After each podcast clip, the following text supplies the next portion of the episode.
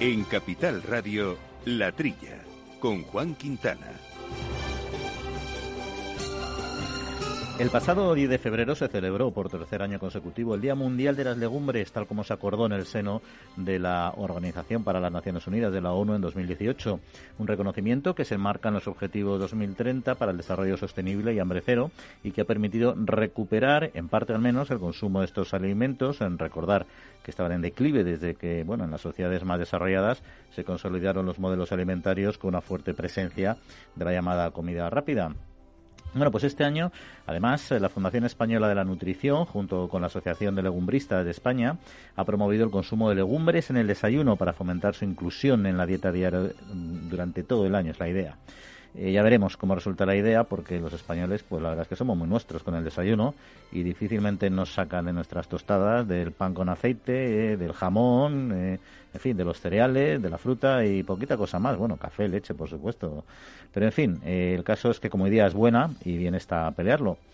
Y a nivel mundial, y de acuerdo con datos de la FAO, la producción media de leguminosas eh, rondó los 45 millones de toneladas. Eh, de acuerdo con esta misma fuente, en la superficie grano eh, de leguminosa grana en la Unión Europea asciende a 550.000 toneladas, que supone un aumento del 40% frente a la media de las últimas cinco campañas.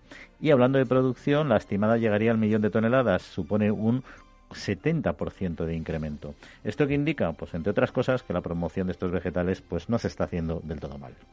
Y en cuanto a España, por su climatología es un país con una alta potencialidad de producción de legumbres, pero a pesar de ello seguimos siendo importadores, entonces somos grandes importadores.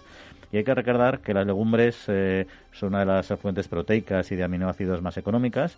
La realidad es que a nivel global hay un repunte de consumo, como decíamos, como consecuencia de la búsqueda de alternativas vegetales a la proteína animal, y esta sí que es una buena coyuntura que está siendo bien aprovechada por este sector pero eh, no solo los factores nutricionales son relevantes, es importante destacar eh, su valor medioambiental, al ser su capacidad para fijar nitrógeno en el suelo una cualidad agronómica fundamental y las dota, por tanto, de un importante valor fertilizador. Y por ello es una alternativa habitual y muy sostenible en las rotaciones de cultivos. El momento actual y con una paca cada vez más verde, una incentivación de las leguminosas en las rotaciones podría seguro suponer otro catalizador para su crecimiento. Y muy buenos días, gente del campo, y buenos días, amigos del campo y de sus gentes. Aquí estamos, como toda la semana, desde los estudios Naturgy de Capital Radio, hablando de campo, de agricultura, de alimentación, de estos asuntos que tanto nos gustan. Lo hacemos con Jorge Zumeta armando los controles técnicos y compañeros de micrófono, como siempre, Jesús Moreno. Buenos días, Jesús. Hola, Juan, buenos días. Y Quintiliano Pérez Bonilla, alias Quinti. ¿Cómo estamos, Quinti? Muy buenos días, señor director. Estamos muy bien. Buenos días, queridos oyentes. Y supongo que contento, ¿no? Con esto de que España ya está indemne de brucelosis ovina y caprina y así ha sido declarada, ¿no? Pues sí, señor. Es una magnífica noticia porque es un país en estos momentos oficialmente indemne. Quiere decir que ha dejado de vacunar en su momento y que estamos libres de una enfermedad que es una zoonosis transmisible y que se puede transmitir, como su propio nombre indica, a la especie humana. Felicitaciones a a la Dirección General del Ramo y a la subdirectora de Sanidad Animal que lo están haciendo muy bien, en mi opinión. Pues ahí queda, ahí queda ese dato y esa felicitación. No hablaremos de ese tema, también hablaremos de otro, por ejemplo, el ya mencionado en la introducción Día Mundial de las Leguminosas, de las Legumbres, el 10 de febrero. De ello charlaremos y lo que representa con José Manuel Álvarez, que es el secretario general de la Asociación Española de Legumbristas. Y otro asunto va a ocupar esta hora de tiempo, que es el célebre Nutris Core, porque el Departamento de Consumo que dirige Alberto Garzón está acabando de perfilar un decreto para introducir en el etiquetado de los alimentos este modelo de indicación nutricional, este semáforo que iría, ya saben, de un verde oscuro a un rojo y que está generando no pocas críticas, también, por supuesto, eh, aplausos. Está el eh, sector bastante dividido. Bueno, Enrico Fabretti es director de Política Alimentaria y Nutrición y Salud de, de FIAB, de la Federación Española de la de Industria de Alimentación y Bebidas, y él nos explicará un poco más en detalle qué supone esto para nuestro sector. Por supuesto, otros asuntos que iremos comentando y analizando aquí con Jesús y con Quinti eh, de manera despacito, despacito, y nuestro correo electrónico que ya saben que les sirve para contactar con nosotros y comentarnos lo que crean oportuno, que es la trilla arroba capitalradio.es y por supuesto seguirnos en nuestra cuenta de Twitter en arroba la trilla debates. Amaneces antes que el sol y peleas contra heladas, pedrisco, viento lluvias y cada día empiezas de nuevo. Eres de una naturaleza especial. Por eso en Agroseguro hay un seguro especial para ti. Y ahora es el momento de contratar tu seguro de frutales. Agroseguro, más que un seguro.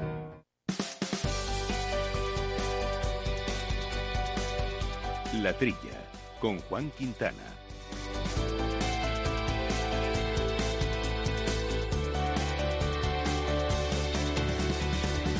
Bueno, pues vamos eh, a comenzar eh, el repaso de las noticias. Eh, un primer bloque bastante, bastante centrado en el mundo olivarero, en el aceite. Y empezamos con un asunto, si os parece, el precio del aceite de oliva que se está recuperando en España y alcanza niveles similares a los de hace dos años, entre otros motivos, por la menor producción prevista esta campaña en los países competidores. Según el observatorio Pulrer, a finales de enero, el aceite de oliva virgen extra cotizaba alrededor de 2,8 euros por litro, el virgen en 2,4 y el lampante en unos 2 con uno, unos niveles que en general no se observaban desde principios de 2019. Los datos muestran una tendencia al alza de estos precios en origen desde que tocaran fondo entre mayo y junio del 2020. Suben, no sé si será suficiente y cómo lo percibirá el sector. En todo caso, una buena noticia, una buena tendencia. Jesús, ¿cómo lo ves?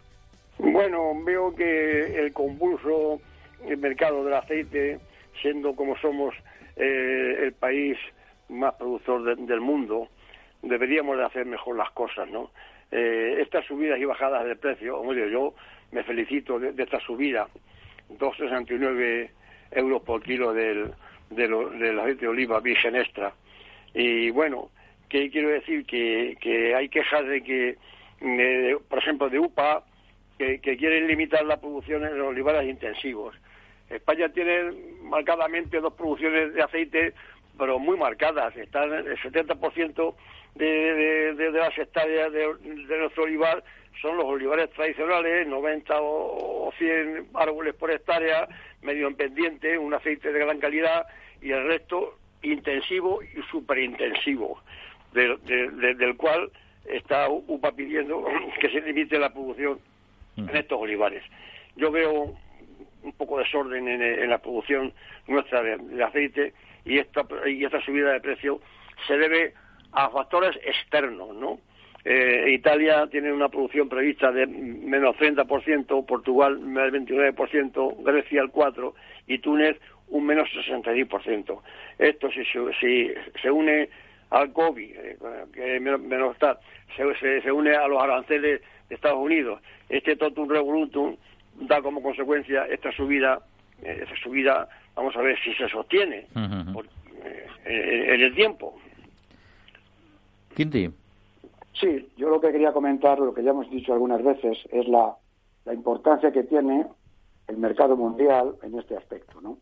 Y efectivamente, como habéis dicho, el precio está subiendo de alguna forma porque ha habido otros países que están en este momento produciendo menos que nosotros. Quiere esto decir que cuando estos países producen menos, los precios suben y cuando producen, o sea, cuando producen más, los precios suben y cuando producen menos, pues lógicamente el tema cambia. Por eso España se tiene que dar cuenta y tiene que saber lo que quiere a nivel internacional. Si queremos ser competitivos a nivel mundial, yo entiendo que no podemos ser competitivos con eh, olivares eh, antiguos y no olivares intensivos y superintensivos. Después veremos otras noticias que vienen en relación con el olivar tradicional, que está bien, ¿no? Pero si estamos en un mundo globalizado y el aceite es un mundo globalizado, es un ejemplo claro de este aspecto, o competimos a nivel internacional, o si no, el sector lo va a pasar muy mal en el futuro. Pues tenemos efectivamente unos temas del olivar tradicional interesante, pero antes quería comentaros eh, eh, también qué opináis eh, sobre bueno la noticia que ha dado el Ministerio de Agricultura, Pesca y Alimentación. Bueno, realmente la ha dado María Jesús Montero como portavoz del Gobierno, pero de que el Ministerio podrá imponer una retirada temporal del mercado de aceite de oliva obligatoria para todos los operadores en situaciones de riesgo eh, por bajos precios. Lo que me entiendo ahí está la clave es que se entiende por situación eh, de riesgo, pero en todo caso, sobre el papel, refuerza eh, el sector a pesar de que ahora precisamente los precios están subiendo. Bueno, pero esto, vamos a ver, estos años, estos años últimos hemos tenido una, un precio que España se quejaba con razón del bajo precio de, del almacenamiento privado del aceite. No, ahora hablan almacenamiento privado y una orden ministerial que, que es eh, la, financiación es a costa de, los productores. Y dice el Ministerio que eso se compensará con una, más, con una, con una subida de precio del aceite que quede. Yo no, no veo, no veo por ningún lado, no, no, no, no, no, acabo de entender esta, este Real Decreto que, que, que tiene mm, que, tiene previsto hacer el, el, Ministerio. Incluso habla de destino del aceite no alimentario. Yo no sé, es la primera vez que oigo hablar de que pueda tener el aceite un destino no alimentario. No, sé si como, como, como lubrificante o como qué, pero yo ya digo, esta, esta, este destino que, del que habla eh, el mapa, de que posibles destinos a no alimentario, no lo veo así como muy claro. Yo en este sentido, la duda tengo igual que tú, ¿qué es un destino no alimentario, no? Porque claro, si tú estás almacenando una cantidad de aceite excedentaria y después la tienes que sacar al mercado, la tienes que sacar en los momentos en los que efectivamente haya una importante déficit de producción, ¿no? Para, para que no influyan negativamente en los precios. Pero, ¿cuál es efectivamente el destino no alimentario de, de este tipo de aceite, ¿no? el tema es el de siempre, exceso de producción, precios bajos y falta de producción, precios altos. Y si seguimos así con los olivares intensivos, al final, si no exportamos, y si no exportamos, vamos a tener problemas. está claro. Eh, muy de acuerdo. Y por cierto, mencionabas, eh, quizá en, el polo opuesto a lo que hablábamos ahora, pero mencionabas antes, Quinti, el tema de los olivares eh, tradicionales. Generalmente, cuando juntamos el sector del aceite de oliva con la distribución, solemos hablar de productos reclamo, de quejas, de, de roces, pero en este caso, el IDEL ha acordado un precio mínimo con el sector del olivar tradicional español. Eh, un precio mínimo en origen de 2,6 euros por kilo a cambio de comercializar su aceite tanto en España como en el resto de los mercados donde, donde está presente el proyecto. Em, se presentó recientemente y cuenta con la participación de una aceitera, de Migasa en concreto, que produce la marca blanca de Lidl y de la propia organización agraria UPA. Y lo que pretenden es garantizar a este tipo de agricultores que obtendrán un precio superior a, los costos de producción, que sabemos que es el, núcleo gordiano de la, de la ley eh, de la cadena. Esto es un proyecto nada más, pero al menos suena bien. Bueno, eh, si este proyecto se consolida, quiere decir, además están de acuerdo los productores, quiere decirse que, que 2,60 eh, euros por kilo de aceite les compensa el, cultivo en, el olivar tradicional. vamos a ver, es una una empresa Migasa, que quiero, quiero creer que será, será una cooperativa, que, que es la que produce la marca blanca para el líder, ¿no? Y bueno, eh, yo creo que, que no, es un, no es un mal paso. Hay que tener en cuenta que esta, este, este supermercado tiene 600 eh, tiendas en España y, y, comercializa 80 millones de litros de, de aceite al año yo mm, considero, bueno, el, secretario general de, de, UPA, eh, Lorenzo Ramos, eh, está, está, vamos, ve bien eh, este acuerdo, que va, va un poco por la calidad. El, aceite producido en, el cultivo tradicional es un aceite de más calidad, se diga lo que se diga. Cuando, uno, cuando un árbol produce menos, tiene más calidad. Eso vale para la viña y vale para todo. Claro, un olivar eh, intensivo o, o superintensivo da muchos kilos, pero hay, hay menos enjundia, hay menos calidad, pienso yo. este, este acuerdo también eh, prevé que se comercialice eh, en, base de cristal, o sea, que van un poco por la calidad, por el prestigio de la calidad. Me parece bien este acuerdo de líder, a ver si copian otros, otros super españoles. cómo lo ves? Jesús, a mí me parece una magnífica noticia y lo importante es que cunda, que cunda el ejemplo, ¿no? Porque como todos sabemos, en el olivar tradicional dependen pues el 70% de la producción de las familias que producen, de los olivareros, 250.000 familias, ¿no? Y lógicamente esto va a servir para el mantenimiento del mundo rural. Es una buena noticia, prestigia, como tú bien dices. Yo diría que en este caso es el cerdo ibérico del aceite, el olivar tradicional, ¿no? El de bellota, ¿no? Y además, pues que cunda el ejemplo, ahora lo que hay que ver es cuánto tiempo va a durar el acuerdo, ojalá se pueda mantener en el tiempo y que sirva como, como precedente para otros productos agroalimentarios y para otras grandes superficies que tomen nota de lo que hace una gran superficie que además no es española. Eso es importante. Pero fíjate, es, sintomático un, poco este acuerdo de la, de la, problemática que existe en el sector, porque como bien decías, Quinti, el 70% de la superficie destinada a olivar en España es este tipo de olivar, eh, tradicional. Y el propio Lorenzo Ramos eh, comentaba que es necesario hacer esto porque este olivar no es competitivo en el, en el mercado precisamente por los mayores costes que tiene, porque se, se produce en zonas pues más complejas, terrenos irregulares, etcétera, ¿no? Entonces, si realmente el 70% de nuestro olivar no es competitivo, tenemos un problema, que yo creo que es lo que está pasando un poco con el sector. Claro, claro, salvo que haya una diferenciación de precio ni lineal en la gran superficie y el consumidor pueda pagar, si es que se diferencia ¿eh? el precio del aceite procedente del olivar tradicional del olivar superintensivo, si no, pues como dices tú, tenemos un problema, tenemos un problema porque tenemos un coste de producción más elevado y no todas las grandes superficies, lógicamente, van a hacer lo que hace el líder porque podrán comprar aceites más baratos para venderlos más baratos si es que no lo pueden vender más caros. O sea que la iniciativa es buena. Pero bueno, vamos a ver hasta dónde dónde llega el tema.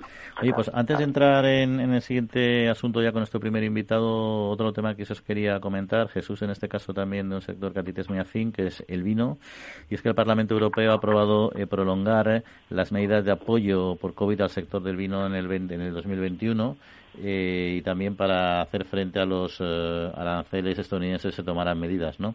En la decisión de mantener este año las medidas de mercado excepcionales se aprobó el pasado martes en plenario sin llevar, sin llevar, sin llevar siquiera a cabo una votación ya que no se plantearon eh, objeciones.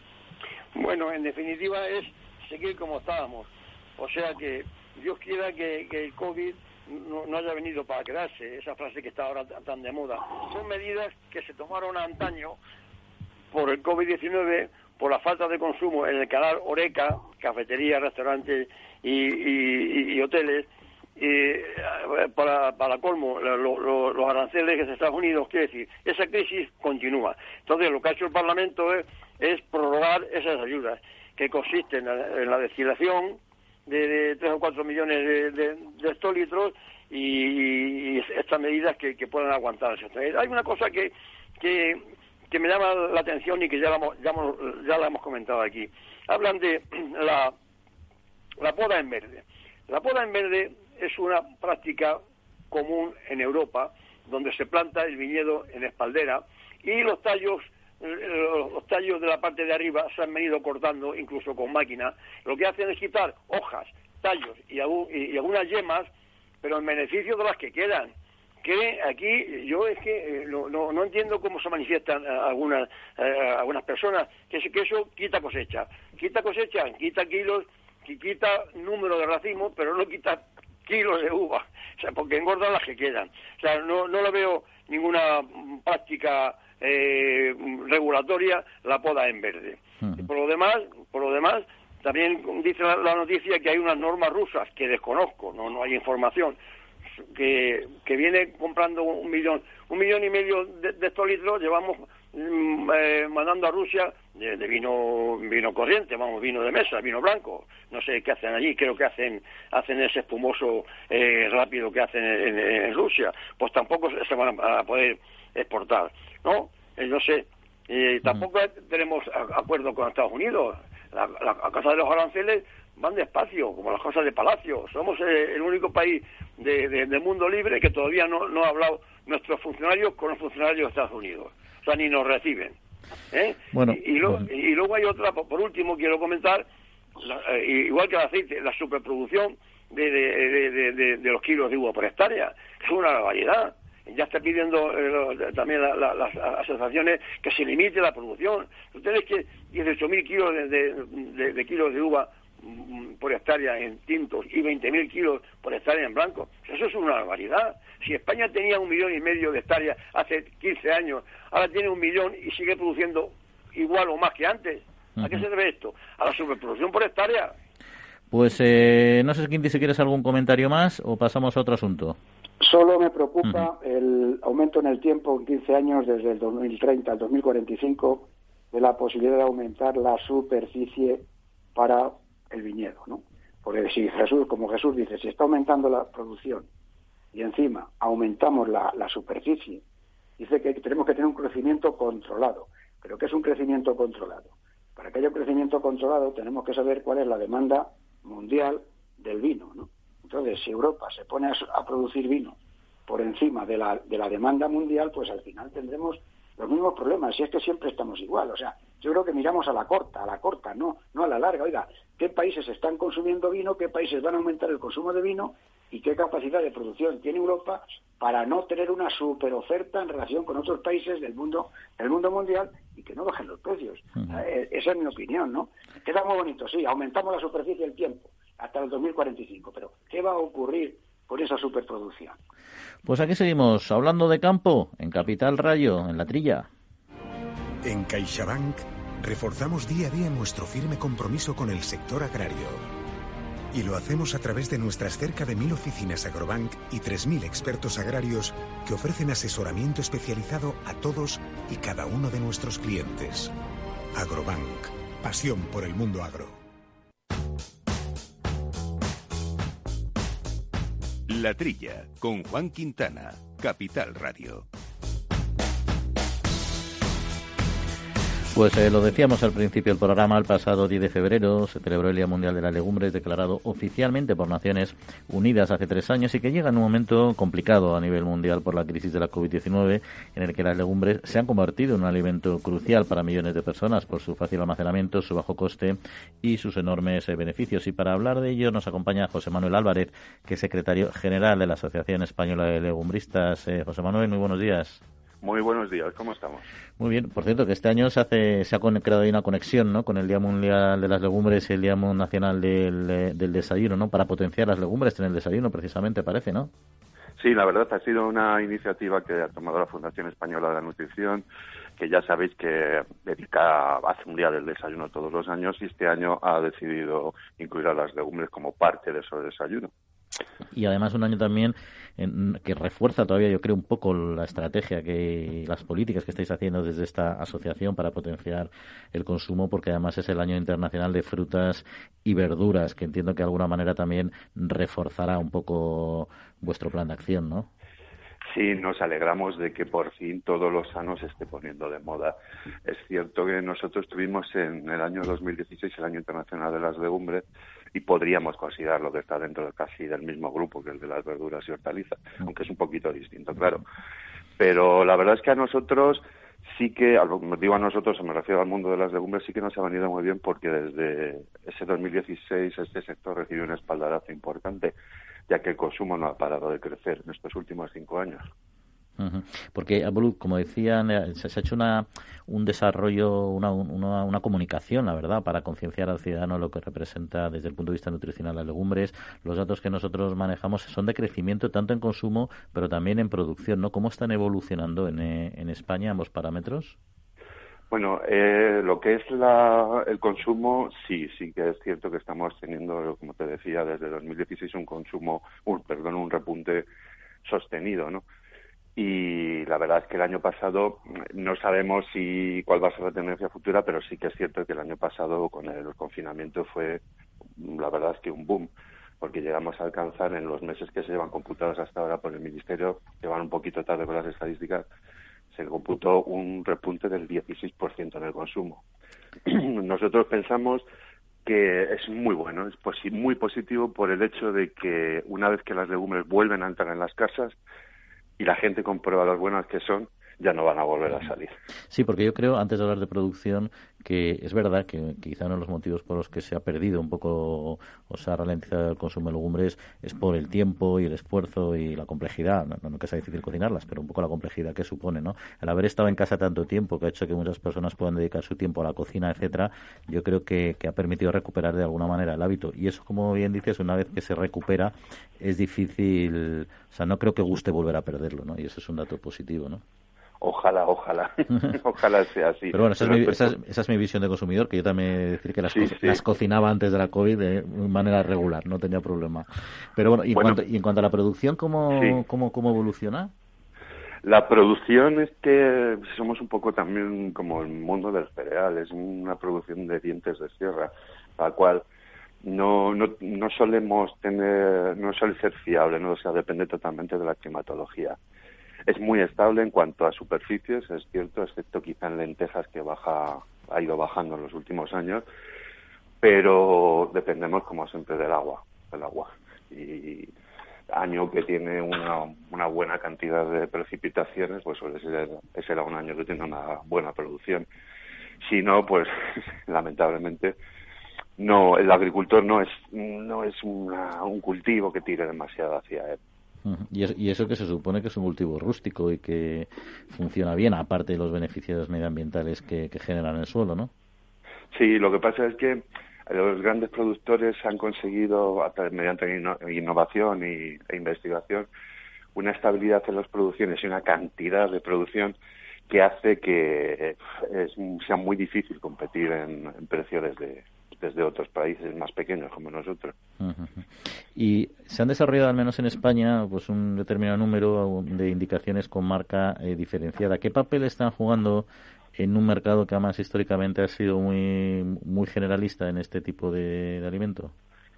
Eh, las denominaciones de origen eh, y las IGPs mm, tienen su nicho, nicho de mercado, pero es un nicho pequeño. Una producción, no te puedo decir una cifra exacta, lo que el porcentaje que supone respecto al total, pero no creo que sea muy elevado. Son producciones muy pequeñas, muy locales y que dan un salto, tienen un salto difícil al mercado. Están ahí en la superficie, pero suelen estar más bien en, dada su poca producción en las zonas más de gourmet más que en las generalistas. Sí, yo creo que, no llega, no hay producción suficiente. Yo creo que quizás sirven, quizás más que efectivamente para alterar el mercado, sí para crear la imagen, ¿no? Porque independiente, cuando ya hay marcas de calidad, pues la gente asocia a producto de calidad independientemente que en, el día a día no, no compres ese, esa marca, ¿no? Pero sí que permite diferenciar, ¿no? Bueno, eso es una opinión personal. Sí, sí, sí, sí, tienes toda la razón, tienes toda la razón, así es, sí. Y en cuanto al impacto medioambiental, eh, son tradicionalmente eh, cultivos de gran valor, ¿no? Sí, sí, la verdad es que eh, respecto a su cultivo eh, tenemos una serie de ventajas, igual que las nutricionales, importantes. Fijan el carbono al suelo, fijan también el nitrógeno, con lo cual es el siguiente cultivo necesita mucho menos abonado. También rompe el ciclo de las plagas que pudiera haber, sobre todo en cultivos de si luego si luego o antes ha habido cultivo de cereal. Y, y bueno, y exigen también en relación con otros una cantidad de, o sea, me refiero a la cantidad de agua por proteínas que producen, una cantidad muy baja en comparación con la carne. Oye, José Manuel, no quería despedirme sin hacerle una pregunta ya, porque el tema del desayuno, aunque sé que eso es una idea, digamos, eso lo está gestionando la FE, lógicamente, la Federación de Nutrición, pero eh, no, es, no es una parte del desayuno habitual en nuestro país, ¿no? ¿Qué pretendes, a qué, qué tipo de desayuno va a trabajar la FE? Si tienes una información de qué es lo que quieren que animar a consumir al español. Sí, es que mm, el problema está, o la cuestión está en que cuando aquí en España pensamos en legumbres, solemos hacerlo pensando en un, en un estofado, ¿no? Bien sea una fabada, un cocido madrileño, lentejas con chorizo. Pero mm, lo que pretende la fe no es nada de esto, ¿no? Sino hay múltiples formas de cocinar las legumbres que hasta hace unos años parecían muy ajenas a las cocinas y que ahora, sin embargo, la gente ha, sido, ha empezado a ser consciente de ellas. O sea, por ejemplo, eh, en vez de tomarte una tostada con mantequilla en el desayuno, te puedes tomar una tostada, tostada con humus, por ejemplo. O, como han dicho, ahora que se ha puesto también de moda lo de cocinar eh, o sea, pan o bollos o lo que sea, en vez de hacerlo con harina de, de cereal, hacerlo con harina de legumbres. Por ejemplo, esta mañana en la presentación nos han dado recetas de que eran lentejas con chocolate que eran unas galletas que se hacían en base de lenteja y con chocolate. Y tenían unas pintas estupendas. Sí, no sé, al final es cuestión de hábito, pero es verdad lo que dice, por ejemplo, yo, por ejemplo, con cierta, no, no a diario, pero con bastante frecuencia, una vez a la semana, sí que tomo, por ejemplo, el humus, porque bueno, tampoco tenía asociado, sé perfectamente de dónde proviene, ¿no? Pero mentalmente no lo asocias a tomarte un desayuno con legumbres, ¿no? Y es verdad que eso tenemos que cambiar un poco el chip porque, y las galletas que estás comentando, la harina al final, pues mira, es como cuando hablamos eh, de harinas eh, de otros eh, animales o plantas o incluso insectos, que al final no dejan de ser harinas, ¿no? el dulce, la galleta, el bollo, te vas a ver igual de bueno posiblemente con, con matices, lógicamente, ¿no? Si te fijas en los supermercados cada vez ves más snacks en base a, legumbres mm, también. Bueno, pues... Es algo que se está imponiendo en los mercados, es... Eh, es, no sé, creo que es algo muy positivo lo que está ocurriendo. Pues yo creo que sí, esperemos que siga evolucionando de esta manera, que se sigan manteniendo nuestros guisos tradicionales y no los perdamos y por supuesto, oye, que lo incorporemos al desayuno, que hay muchas maneras de hacerlo sin necesidad de desayunar una fabada. Así que José Manuel Álvarez, secretario general de, de, la Asociación Española de Legumbristas, pues muchas gracias por nosotros y que tengáis muy buen año y muy buena semana. Un saludo. Muchas gracias a vosotros, un saludo, a ellos. El Foro Interalimentario trabaja por conseguir los mejores productos con la máxima calidad a los mejores precios, velando por garantizar la seguridad de la cadena alimentaria sostenible desde su origen hasta que los productos llegan al consumidor. Para ello cuenta con el compromiso de las empresas que lo integran, que apuestan por la seguridad, la calidad, la investigación, la innovación y la justa retribución de todos los agentes de la cadena.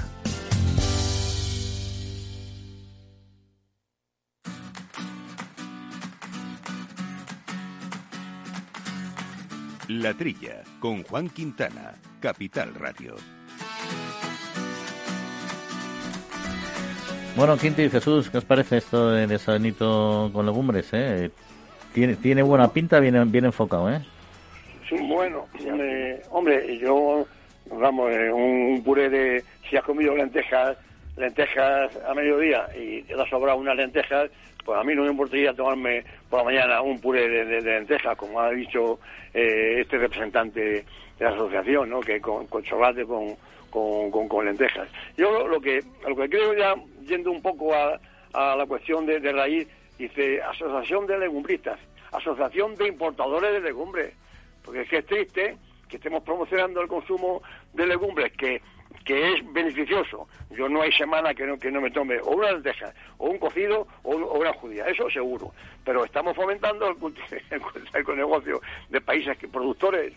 Yo creo que aquí no, no, no le han dado en el kit de que sea un, cultivo un cultivo, un cultivo eh, subvencionable, con un plus. No ha habido una época en que el algodón se, se subvencionaba eh, muy muy muy generosamente por, parte de, Bruselas porque somos un país eh, escaso en proteínas si somos si somos un, país eh, escaso en legumbres pues vamos a fomentar con más ayuda unas tareas de, lentejas que cobren más de ayuda que unas tareas de, cebada, por ejemplo. Se me ocurre a mí pensar, porque estamos promocionando un consumo, a la margen de la bondad para la salud, de, un consumo que se produce en, otros países. Bueno, aparte que muchas veces no, no, no, no es uno u otro, porque entra en las rotaciones habituales del cultivo y te puede alternar perfectamente un cereal con una leguminosa, ¿no? Pero bueno, sí, sí, eso está claro que, como dice él, eh, la competitividad de otros países con más humedad, etcétera, les hace ser menos viables a los productores eh, españoles. Pero un poco lo que decíamos también, hay una PAC con medidas verdes, este es un suelo, este es un cultivo muy bueno para el suelo por su fijación de nitrógeno y que de alguna manera, pues evidentemente se tiene que poner en valor, ¿no? Quinti, no sé si, ibas a comentar algo también, me parecía. No, que son muy saludables para la, para la salud, luego lo veremos posteriormente dentro del tema del semáforo, pues hombre, los frutos secos, las nueces, las avellanas, etcétera, pues son geniales, ¿no? Para este, para este tema. Por cierto, eh, claro, eh, de, ese tema del etiquetado y de los distintos productos, eh, vamos a hablar, si os parece, después de escuchar a Enrico Fabretti, al que vamos a, con el que vamos a charlar en un rato, y así luego podemos ya abrir nuestro nuestro debate, ¿no? Y si os parece, ahora comenzamos con el tema de de la Comisión Nacional del Mercado eh, de Mercados y Competencia que han emitido un informe sobre el proyecto de Real Decreto para prorrogar dos años la indicación de origen de la leche utilizada como ingrediente en el, etiquetado de la leche y de los otros productos lácteos y bueno pone pegas a prolongar este este etiquetado como ingrediente. No lo entiendo. Yo la verdad es que no entiendo en qué puede perjudicar a la competencia el tema de que usted quiera saber que está comprando una leche asturiana o una leche galicia o una leche, yo qué sé, si realmente el origen es así, ¿por qué va a interferir en la competencia de las demás leches? Pues oiga, mire usted, el consumidor tiene derecho a saber lo que paga y lo que compra, ¿o no? Esa es mi opinión, no lo entiendo, no es verdad que no lo entiendo, no lo entiendo. Efectivamente, yo, yo lo que no distorsiona el mercado. Eh, la Comisión Nacional del Mercado de la Competencia está para vigilar sobre mercados que se distorsionan por malas prácticas. Pero yo no creo que, que, se distorsione un, un bris de leche o un yogur hecho con leche de tal sitio o de tal otro. Eso, es un plus de, Lo que información. Es la capacidad de compra y la libertad del propio consumidor, que no puede distinguir porque no lo conoce lo que está comprando. Eso es un problema, por mm. culpa de la Comisión Nacional de la Competencia digo yo.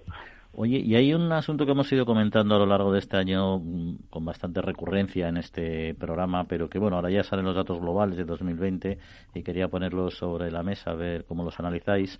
Y es que el trasvase de consumo de fuera dentro del hogar por la COVID-19 provocó un aumento del gasto de los españoles en supermercado del 6,4% en el anterior año hasta los 95.000 millones de euros y además es una tendencia que se está consolidando eh, este año. Esto es lo que se desprende al menos de los datos publicados por la consultora Nielsen que revelan que en enero las eh, ventas en valor del sector de gran consumo, que hay que recordar agrupa alimentación, bebidas, higiene personal, limpieza del hogar, subieron más de un 10% respecto al mismo periodo de 2020, que hay que recordar estaba todavía eh, sin pandemia. Y el informe anual de la compañía recuerda que el gasto en el supermercado no suele crecer en España por encima del 2 al, por encima del 2-3% eh, anual, debido fundamentalmente a que la población apenas eh, se incrementa. Bueno, vamos a ver. A mí no, vamos, a mí no, no, me, no me hace falta en absoluto vamos, sin, sin, sin desprestigiar a la, compañía Nielsen. A mí no, no, me hace falta ninguna empresa de, como Nielsen para saber lo que está ocurriendo. Está ocurriendo que no consumimos en, los restaurantes, ni vamos a las cafeterías, ni vamos a los bares, donde no tomamos ni jamón, ni bebidas, ni todo lo que se consume en tortilla y tal. ¿Qué pasa? Que lo consumimos en el hogar. Vamos, yo que soy, soy el que compro en mi casa, pues compro, compro más comida que antes. ¿Por qué? Porque, porque no salgo para nada. Eh, claro, eh, entonces eh, el consumo se hace en casa, como es lógico y natural. Eso por el COVID. Y luego otro plus que está por, por, por, por, los trabajos que, que, que, se van a imponer también de, de, los trabajos por, ordenador de, tu casa. La gente se va a vivir tranquilo, a vivir tranquilo a, un pueblo y, y, y, consume, consume allí, no va a ir a consumir a los bares. O sea que, que todo, todo, todo va en favor de que el consumo sea en casa. Eh, en vez de que en vez de en, los bares y en cada oreca, ¿no? Está así de claro. Sí, está claro lo que dice Jesús. Hay dos elementos clave en mi opinión. Uno, efectivamente, la COVID, que es lo que de alguna forma ha mantenido a la gente dentro de su casa, y sobre todo el tema del teletrabajo, si es que ha venido para quedarse, ojo, ¿eh? que eso es muy importante porque hay muchas empresas que han aprendido a mantener el trabajo en casa y que sus empleados trabajen en casa con la misma eficiencia que en la oficina, con el ahorro en el tema de medio ambiente, de gasóleo, de tiempo, etcétera, y todas esas comidas que se estaban produciendo y muchas veces las pagaban las empresas a sus trabajadores en los restaurantes, eso puede disminuir enormemente. Y otro factor clave, que es la vuelta al pueblo en vacaciones, ¿no? Porque la noticia también, como habéis visto, señala que el aumento del gasto de, las grandes superficies en los municipios de menos de, o sí, de 10.000 habitantes ¿eh? ha aumentado mucho más que en las grandes ciudades, siendo fundamentalmente pues Castilla-La Mancha, eh, Murcia, Navarra, Cataluña, en fin, eso es, lo que lo que es la zona centro y la zona donde no hay mar también, ¿no? Y eso es importante. Y ese es un elemento clave que hay que tener en cuenta si va a mantenerse en el futuro, sobre todo cuando el poder adquisitivo de las familias disminuye como consecuencia del paro, ¿no? elementos a considerar. Y otro asunto que también ha catalizado eh, la COVID y que también lo hemos comentado reiteradamente es el repunte eh, de las ventas de supermercado por Internet, que se incrementaron en enero, solo en enero, eh, con tres dígitos, el 115%. Y bueno, es verdad que el peso de los frescos en las compras a través de este canal es, reducido, que es la mitad, pues, establecen que es la mitad de lo que se produce en los eh, establecimientos físicos, pero bueno, también va mejorando, ¿no? Y como dato, yendo ya a marcas, dato de este estudio singular, eh, las que más han crecido, según los datos Nielsen, son ah, las cadenas de supermercados regionales Lidl y Carrefour aunque Mercadona sigue siendo el líder del mercado con el 26% del total del mercado, gracias a su penetración. Y un dato que me llama la atención es que el 92% de los españoles visitaron al menos una vez durante el pasado año alguna de las tiendas de Mercadona. Es decir, tiene una penetración territorial y por lo tanto de usuarios, eh, la verdad es que impresionante. Pero bueno, vamos a dejar nuestro supermercado, nuestro mercado y nuestro consumo y vamos a ir eh, a otro asunto que también es recurrente en este programa y que a veces hasta nos indigna, es el tema del lobo y su recuperación. En fin, el sector ganadero español ha mostrado su rechazo a la intención del Ministerio de Transición Ecológica y Reto Demográfico de proteger al lobo para que deje ser una especie cinegética, una decisión que ven, dicen literalmente, una declaración de guerra que no va a quedar eh, sin respuesta. Y en esto las tres principales organizaciones agrarias, Asaja, COAG y UPA, eh, se han unido precisamente y han informado de forma conjunta de esta posición que han llegado a acusarlo, de decirlo literalmente ellos, no nosotros, de sectarismo ideológico, de idiotez humana, de oportunismo político, de postureo de escaparate, en fin, eh, se han quedado a gusto.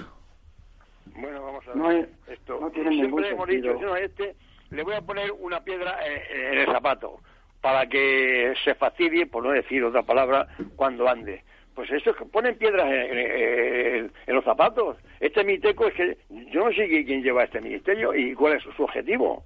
O sea, vamos a ver, va a haber, con razón dicen las asociaciones y cazadores y agricultores y todas las asociaciones que, va a haber que, va a haber una guerra, pero pero incluso a los tribunales. Hay, hay un, un subsecretario de Estado de Medio Ambiente, o sea, nivel 30, y un tal Hugo Morán, que le han dicho, le han dicho las asociaciones que no tiene vergüenza. Es que dice, que, dice además que los daños que, produce el lobo en el ganado, que, que, sean a costa de la PAC, es decir, que le quiten más todavía al agricultor al agricultor y que se lo paguen cuando matan una oveja o una vaca o un ternero. Es que, es que, yo, yo francamente, no sé qué nos está dirigiendo. es, que no lo entiendo. Quinti, ¿tú lo sabes?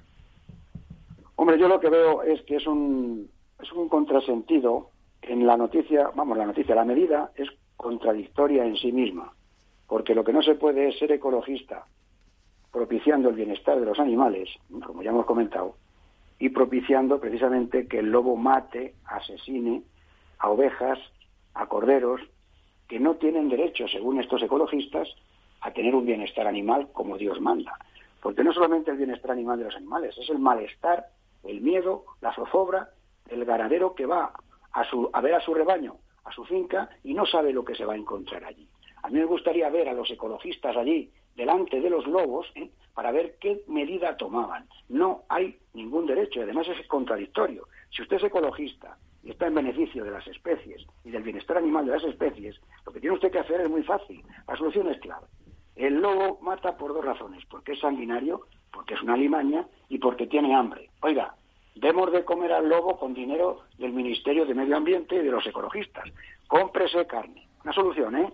Cómprese carne. Los mataderos, esas ovejas que el pobre agricultor le matan, que no se la paguen como subvención, que la venda al matadero y que se tomen una medida de alimentación de carne al lobo y que se lleve la carne al, al monte a la montaña. Y además, y además ahí se evitaría la muerte, la muerte cruenta de, del animal. Claro, pues claro, fíjate qué solución más buena. Para todo, genial. El lobo come y encima no mata o mata menos. Tomamos nota, Quinti. Que lo pague el ecologista. Tomamos nota. Ah, bueno, ya que no pague ya no entro, pero al menos que lo pague el gobierno. la medida es como tiene que ser. Ahí está, cuanto menos tiene, tiene, tiene cierto sentido. Pero en fin, vamos a terminar este bloque de noticias simplemente recordando de forma rápida dos de formato más breve. Por ejemplo, que Agroseguro ha abonado 132 millones de euros a fruticultores asegurados por los siniestros de 2020. Las indemnizaciones destinadas principalmente a cultivos de melocotón, albaricoque, ciruela y pera superan en un 15% las registradas en 2019. Lleida con 40 millones de euros y Murcia con 29 reciben las mayores indemnizaciones que incluyen a fruticultores asegurados de hasta 25 provincias españolas. El total de superficie afectada ascendió a 46.940 hectáreas. Y cambiando de tercio, un cambio normativo de la Unión Europea facilitará la lucha contra las plagas en las plantaciones de aguacate. La extrapolación de los límites máximos de residuos de los cítricos se ha generado coordinadamente a través de un convenio de colaboración entre ASAJA, AEPLA, la Asociación Empresarial para la Protección de las Plantas, e INIA, el Instituto Nacional de Investigaciones Agrarias.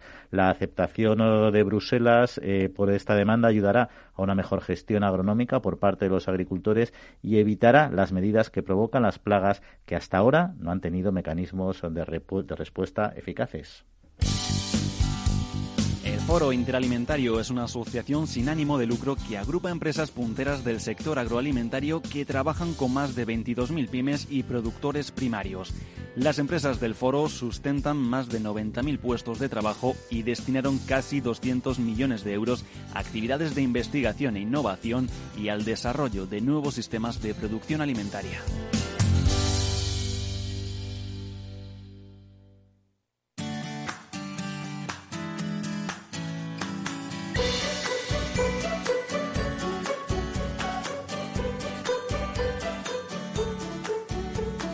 El Departamento de Consumo que dirige Alberto Garzón está acabando de perfilar un decreto para introducir en el etiquetaje de los alimentos el denominado semáforo nutricional, llamado también Nutriscore, en que en función del color de las etiquetas, del verde oscuro al rojo, pues se determinaría la calidad nutricional de cada producto. La intención es que la implantación de este etiquetado sea voluntaria, aunque desde consumo no descartan su obligatoriedad a medio plazo.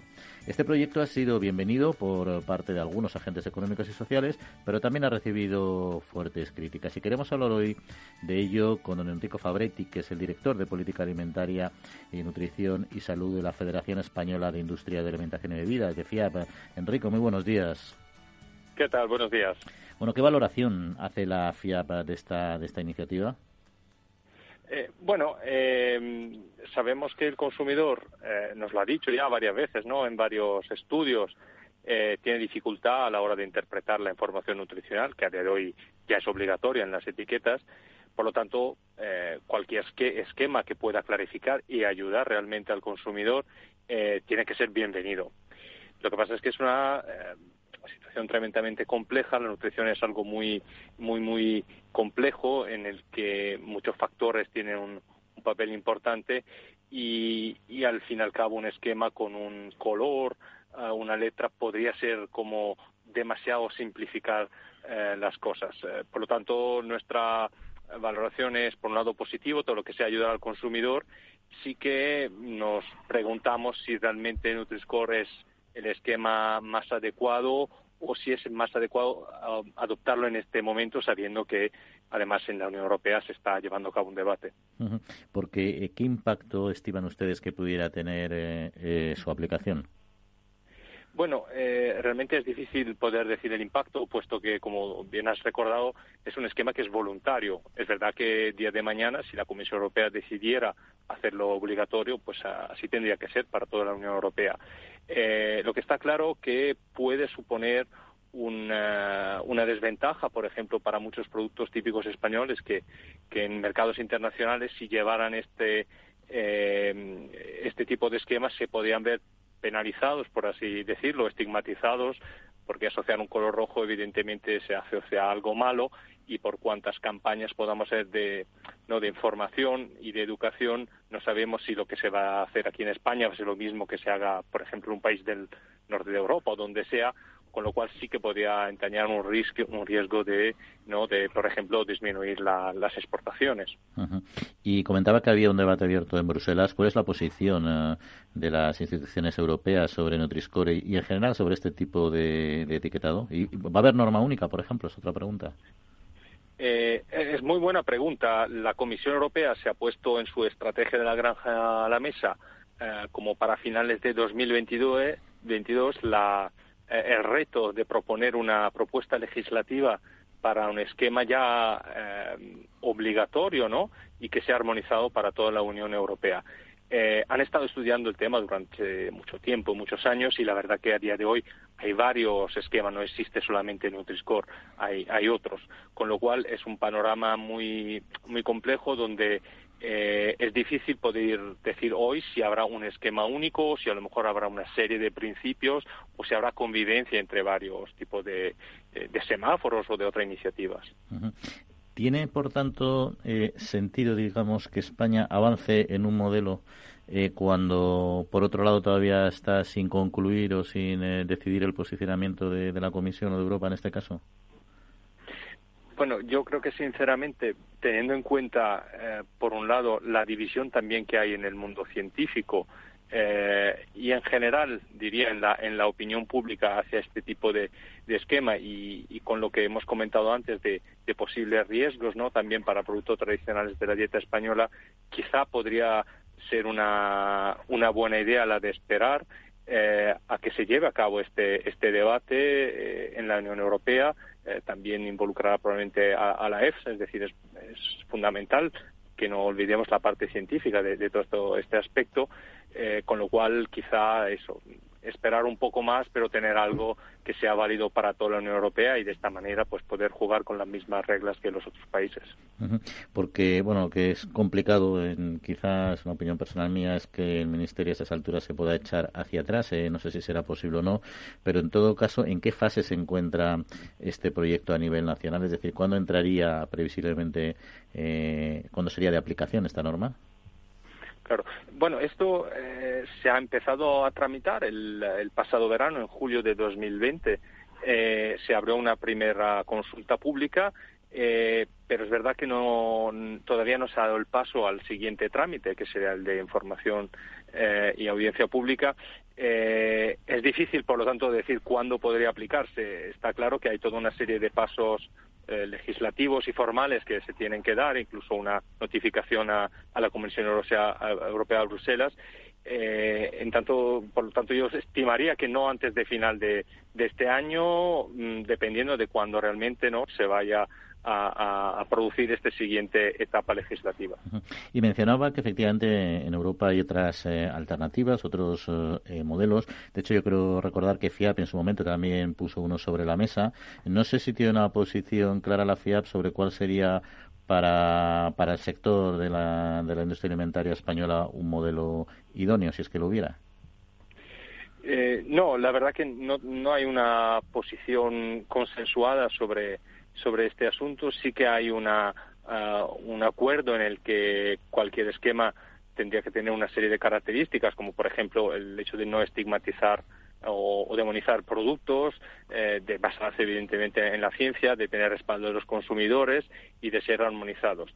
Em, pero no hay a día de hoy un consenso sobre un esquema u, otro.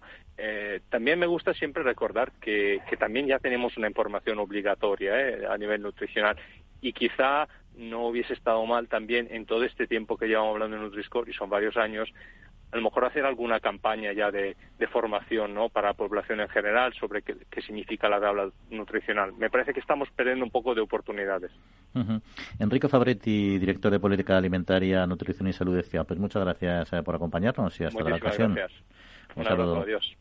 Más de 7.000 agricultores y agricultoras de Tanzania ya reciben ayuda de la ONG Agrónomos Sin Fronteras. Formación, tecnología, tutelaje y asesoramiento agrario dan un futuro a los que más lo necesitan. Conoce nuestros proyectos en www.agronomosinfronteras.org y si te gustan y eres una persona solidaria, puedes hacer tu donación a través de nuestra página web, porque con poco hacemos mucho www.agronomosinfronteras.org. En Capital Radio, La Trilla, con Juan Quintana.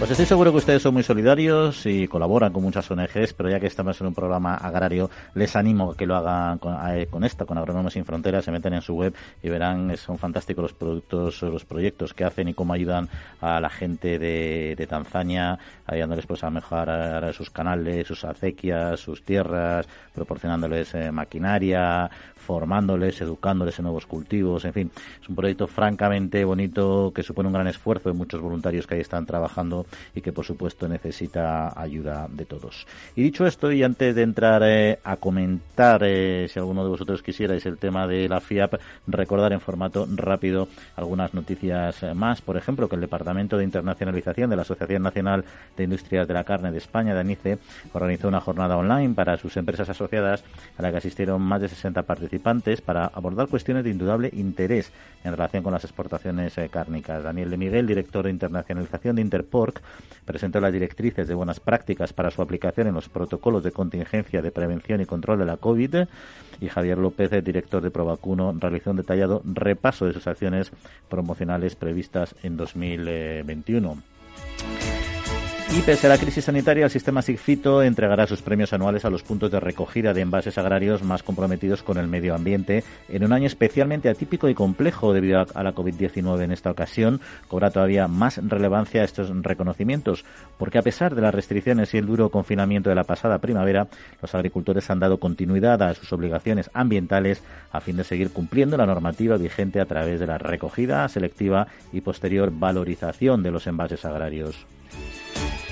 El Parlamento Agrario ha aprobado recientemente la directiva relativa al agua de consumo. Esta norma tiene como principal objetivo mejorar el acceso y la calidad del agua del grifo en Europa.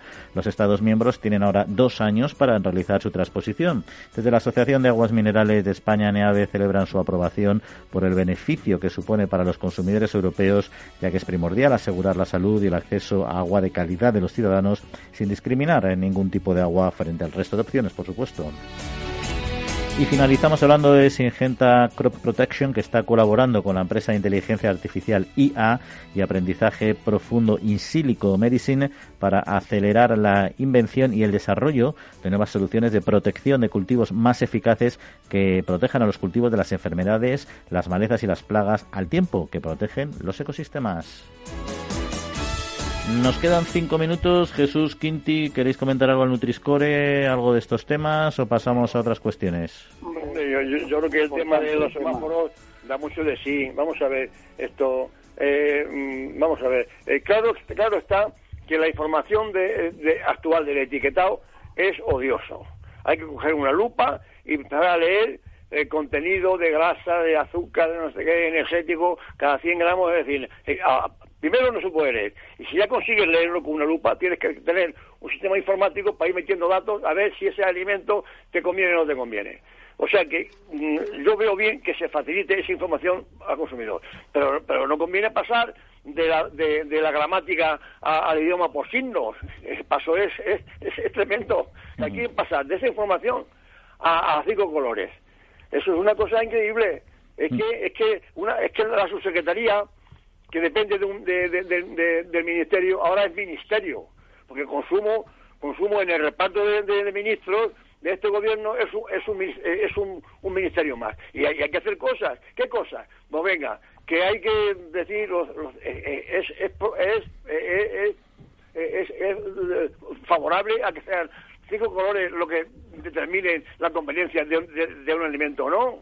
eso, eso valdría, a lo mejor, para un consumidor muy culto, que, sepa, que, sepa interpretar el rojo que me da, el rojo me da esto, esto y esto y esto. Quiero decir, es una, una norma totalmente totalmente inválida, vamos. Yo yo yo estoy estoy en contra. Tú claramente estás en contra, eso está muy claro. Quinti, ¿cómo lo ves tú? Pues yo lo veo de la manera siguiente. Lo primero, que habría que esperar a que haya una norma, un marco comunitario. Eso es lo primero. Lo segundo, lo que estamos es valorando calorías, azúcares, grasas, grasas saturadas, sal, bueno, tenemos que ver que efectivamente las grasas no saturadas pues son las buenas y las grasas saturadas pues son las malas. Bien. Las grasas no saturadas pues se encuentran fundamentalmente en el aceite de oliva, las nueces, el salmón. Grasas saturadas pues se pueden encontrar en la mantequilla, aceite de palma, carne roja, queso. ¿Eso qué quiere decir? Que a una carne roja le vamos a poner un semáforo rojo para que la gente no consuma carne roja porque tiene ¿eh? grasas saturadas mientras que otras carnes tienen menos. Eso es un absurdo. O sea que como no se informe bien al consumidor, dejamos de comer carne roja porque entendemos que es peligrosa para la salud. No, lo que hay que hacer es comer con conocimiento, una dieta equilibrada y un poquito de cada cosa. Eso no quiere decir que la carne roja o el queso, ¿no? Pues o que la mantequilla o el aceite de palma sea perjudicial para la salud, sea perjudicial si consumes en exceso. Y ese es el riesgo de minimizar la información con un solo semáforo o con un solo color, porque no distingue realmente la situación. Oye, Quinti, perdona, tú has oído hablar de Francisco Grande Cobian, un médico ilustre, ¿eh? Claro que eh, sí, comer, comer de todo en platos de postre. ¿Sabes lo, sabe lo, que es todo? De todo equilibradamente. Claro, claro. Por eso yo, por eso eso he hablado de gente culta. A mí me pone el rojo a un, a un entrecó y no le hago ni EP caso, ni, ni P punto caso le hago al rojo. Tú no, tú no, Por- porque sé que un fidel, claro, pero, pero lo coge una lo gente joven, o un vegano, un tal, y esto a la basura. Oye, pues lo hemos dejado claro. Podemos tomar carne roja, todo en su justa medida. Podemos desayunar legumbres. Pueden hacer ustedes la prueba ya que estamos en hora. Y otras muchas cosas. Lo que es indiscutible es que se nos acaba el tiempo y nos tenemos que despedir. Agradeciendo, eso sí, a Jorge Zumeta mando los controles técnicos. Quinti, Jesús, que sigáis disfrutando una semanita. Buen día. Bueno, igualmente, adiós. Y a todos ustedes que pasen muy buena semana y en siete días volvemos a estar con ustedes. Nos vemos, nos escuchamos. Capital Radio.